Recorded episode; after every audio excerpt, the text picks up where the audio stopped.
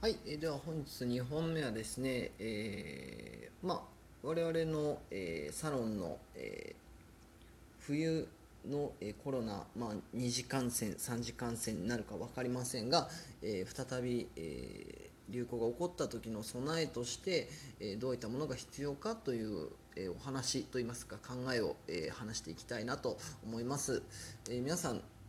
この冬のですね、えっと、次の流行に対する備ええ何かいいアイディアありますでしょうか？僕もねあのすごくこう毎日結構ね考えるんですけど、まあ、やはりあのありきたりなところしか思い浮かばないなというのがですね、え正直なところでございます、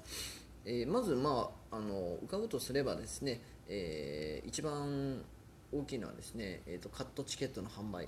まあカットに限らず、まあ、施術全般においてのチケットの販売ですね、えーこれはまあどういうことかというと、えーまあもう本当に、あのー名前の通りですね、えー今チケットを買っていただいて、えーまあ期限を設ける設けないあるかもしれませんが、えー今後このチケットで、えーまあ施術を利用できますよという、えー内容のチケットですね、えーこれをまあえーできるだけ現金でお買いいただくというのがですね、えーいずれあの自粛休業となる場面においてはですね、えー先におかおお題を、まあ、お預かりすることができるので、えその休業中の、えうちの会社のですね体力になりうるんじゃないかなと考えるのが、えまず一つ目です。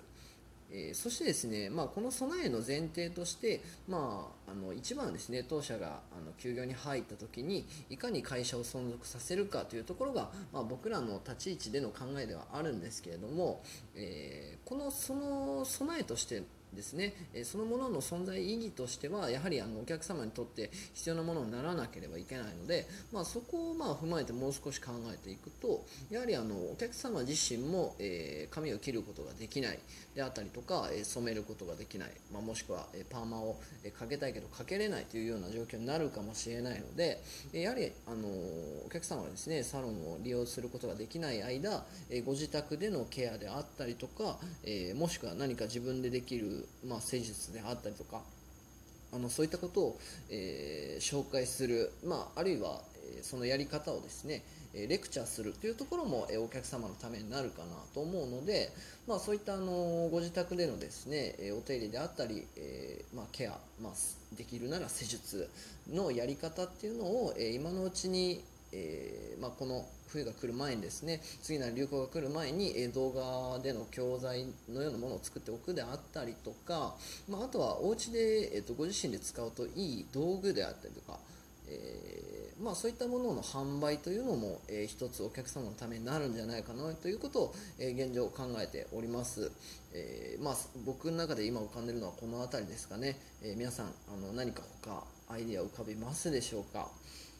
えーそしてですね、えー、とちょっと僕の中でこここのこれ今話したこれらに次ぐ、えーまあ、ちょっと次なる気になることというか、まあ、かなりちょっと現実味はあのなくなってしまうんですけれども、えーちょっとお客様と話してですねすごく興味あるなと思ったのは、えーバイオ系の、えー遠隔操作という技術が、えー最近あのあるらしいんですよね。でこれ何かというと,、えーとまあ自分がいるところよりも遠く離れた人の体を操作するという技術が今あるそうです。それはですねあの、まあ、多分自分が操りたい遠くにいる人その人に何かあのですねその体の神経を操作する器具をせ、えーつけてもらって身につけてもらって、えーこちらから、えー例えばですねあの僕の、手をこう動かすと、えー向こうの相手の人の手も同じように動くというような、えー技術が、えー今実際あるそうです。でこれはですね、あのすごくこう興味深いなというか、えーもしかしたら、えー例えばですよ、えーお客様が、えーとまあ、ご家族と一緒に住んでいると。でご家族の方に協力してもらって、えカットをしたい。そうなった時にですね、えある程度髪を切るハサミがあれば、えー、と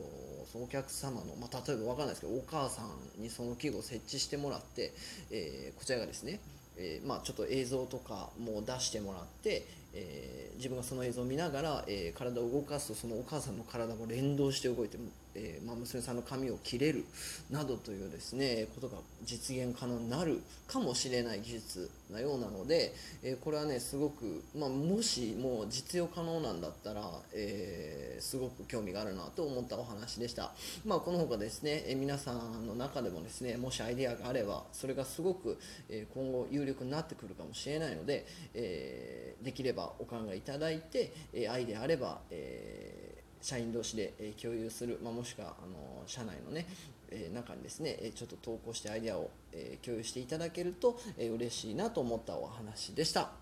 はい。では今日も、え最後まで聞いていただきありがとうございました。良い一日を。